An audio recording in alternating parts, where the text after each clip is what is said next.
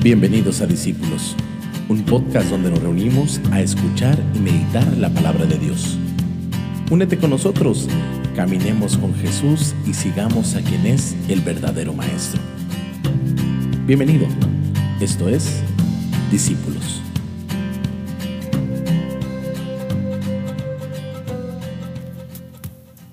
Del Santo Evangelio según San Juan. En aquel tiempo Jesús dijo a sus discípulos, Si me aman cumplirán mis mandamientos. Yo le rogaré al Padre y Él les dará otro paráclito para que esté siempre con ustedes, el Espíritu de la verdad. El mundo no puede recibirlo porque no lo ve ni lo conoce.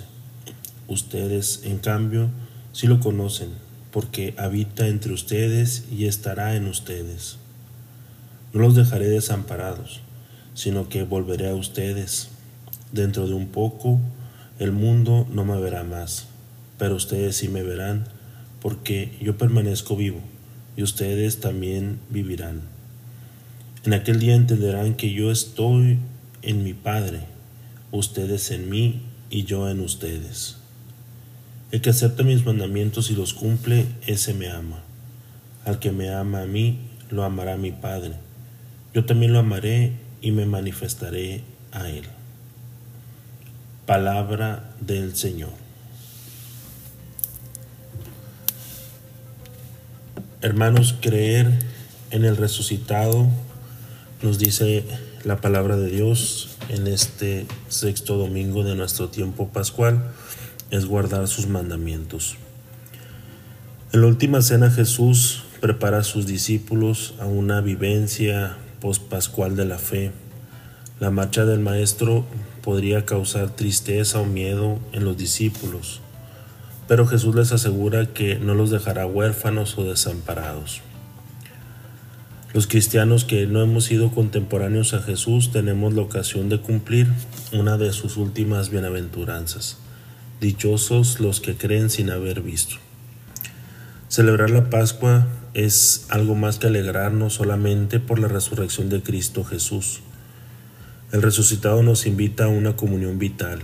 Nuestra fe y nuestro amor a Él nos introducen en un admirable intercambio de unidad y de amor entre el Padre que lo ha enviado y entre Él mismo y sus seguidores. También ahora necesitamos paz, ánimo y alegría porque puede haber tormentas o eclipses de la presencia de Dios en nuestra vida personal o en nuestras comunidades. Solo desde la convicción de la presencia siempre viva de Cristo resucitado y de su Espíritu podemos encontrar la clave de la serenidad interior para seguir caminando y trabajando. La Pascua la celebramos bien si se nota que vamos entrando en esa comunión de mentalidad de estilo de actuación con Cristo el resucitado. Y eso no solamente en la Eucaristía, que es el momento privilegiado de nuestra comunión con Él, sino también en nuestra vida. La Pascua tiene que notarse en nuestra conducta diaria. Sin el Espíritu no se puede vivir o no puede vivir la comunidad.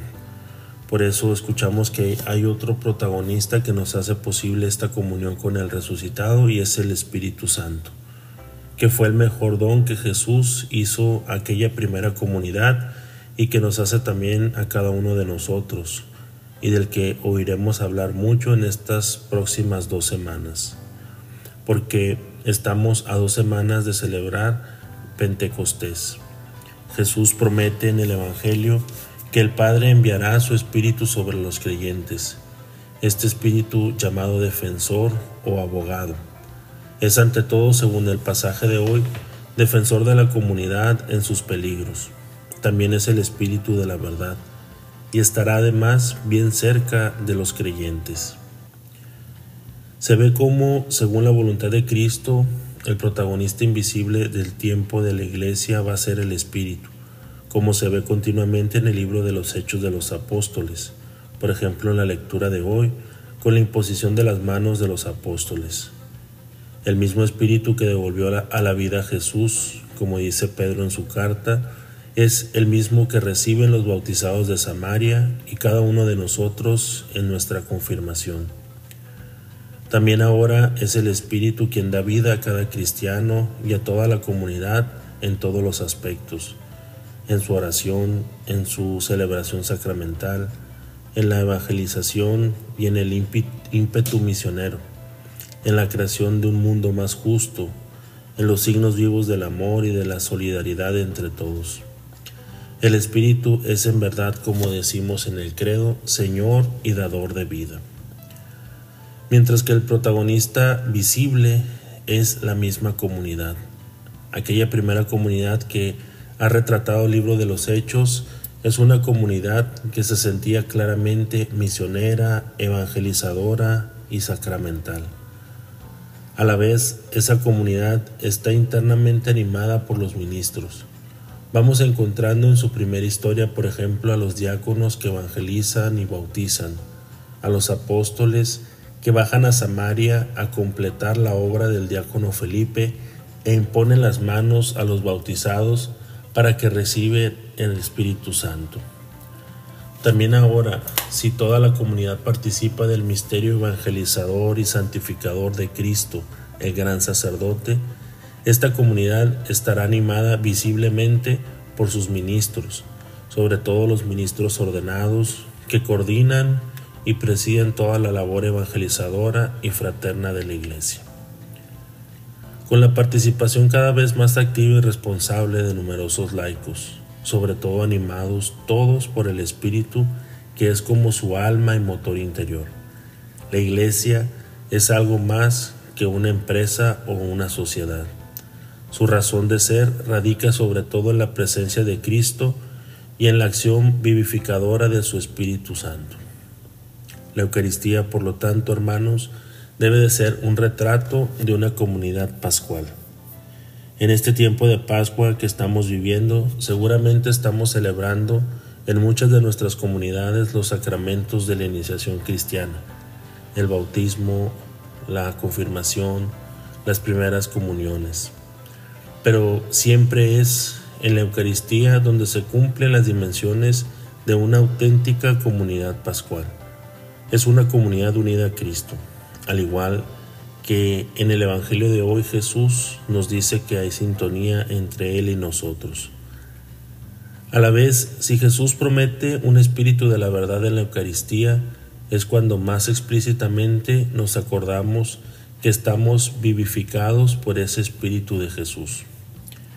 El Espíritu de la verdad es quien inspiró los libros sagrados de la Biblia que proclamamos. Es quien hace que al escuchar su contenido brote en nosotros la fe y la fuerza para llevar a nuestra existencia esa palabra de vida. El Espíritu de la vida es quien invoca a la comunidad para que transforme el pan y el vino en la persona del resucitado y para que transforme también a los participantes comulgando de ese cuerpo y de esa sangre de Cristo que en el verdadero cuerpo eclesial de Cristo. Celebrando bien pues la Eucaristía como miembros activos de una comunidad eclesial, movidos por el Espíritu de Jesús, es como seguiremos de mejor manera madurando en la vida pascual de Cristo para dar luego en nuestra sociedad un ejemplo creíble de la alegría y de la esperanza. Que así sea.